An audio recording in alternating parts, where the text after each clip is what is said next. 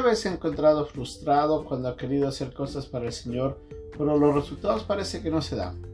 O muchas veces ha hecho tantas cosas, pero de repente no ve nada y al día siguiente ve como las cosas comienzan a florecer y usted se pregunta por qué. La obra del Señor muchas veces es misteriosa y esa es la lección de hoy día en un momento con Dios.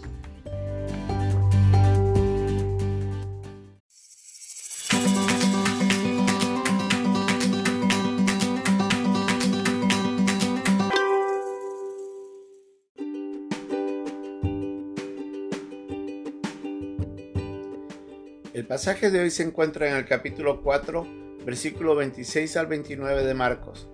Decía además, así es del reino de Dios, como cuando un hombre echa semilla en la tierra, y duerme y se levanta, y de noche y de día, y la semilla brota y crece sin que él sepa cómo, porque de suyo lleva fruto la tierra, primero hierba, luego espiga, después grano lleno en la espiga, y cuando el fruto está maduro, enseguida se mete la hoz, porque la ciega ha llegado.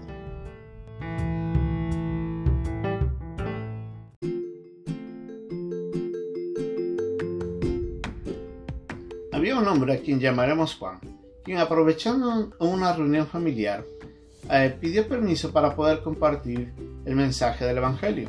Había preparado esto y había estado orando por varios días. Al final hizo la invitación a que las personas que quisieran hicieran una oración para recibir a Cristo. Al terminar de todo, y ya cuando volvían a casa, se acercó a algunos de los asistentes y les preguntó si habían entendido lo que había sucedido. En ese instante, quienes estaban con él le dijeron que no habían comprendido exactamente lo que había pasado, ni siquiera comprendieron de alguna manera el mensaje que fue impartido por Juan. Juan se fue frustrado e inquietado porque pensaba de que había habido un triunfo y lo único que encontró fue una desilusión. Tiempo después, Juan se entera de que algunos de los que habían asistido habían ido a una iglesia y ahí habían recibido a Cristo como su Salvador personal. Juan se había preguntado qué es lo que estaba pasando y el Señor le mostró el pasaje que leemos nosotros en Marcos en el capítulo 4 desde el versículo 26 al 29.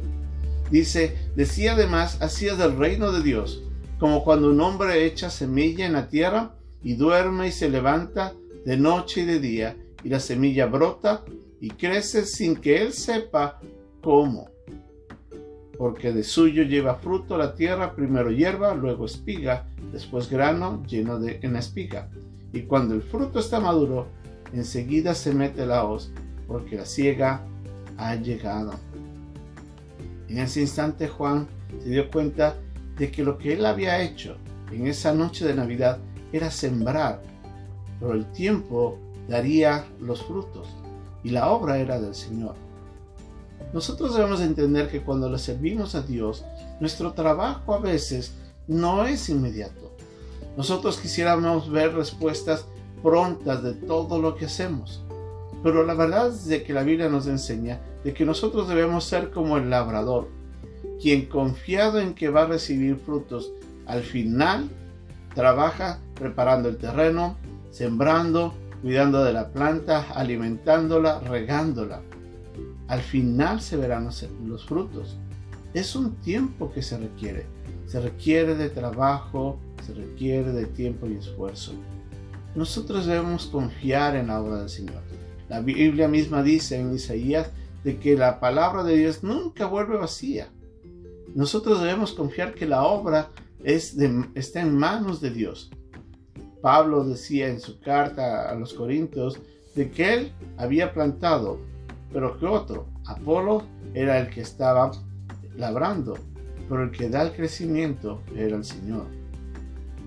En la misma carta, Pablo nos dice de que el trabajo en el Señor no es en vano.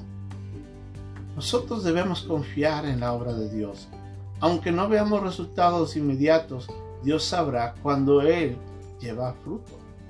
No es nuestro trabajo el producir fruto. Nuestro trabajo es solamente ir y labrar. Estamos en el reino de Dios para servirle. Son de Dios los resultados. Son de Dios el tiempo. Nuestra decisión es de comprometernos con Él, a serle fiel y a servirle y de hacer todo lo que tenemos que hacer. Confiemos en que Dios hará lo que tenga que hacer en las personas con quienes nosotros estamos trabajando. Lo hermoso del reino es de que detrás de nosotros está el poder de Dios, quien está trabajando misteriosamente en la vida de todos los hombres. Si nosotros pudiéramos saber exactamente cuánto tiempo pasó para que el Señor haga el fruto que ahora pueda ver usted en su vida, se admirará de todo lo que ha pasado. Usted comprenderá de que la obra de Dios es completamente diferente a veces a lo que nosotros queremos. Pero Dios hace su obra. Confiemos, siga trabajando para el Señor. No desmaye. Recuerde, la obra en el Señor nunca es en vano. Que Dios nos bendiga.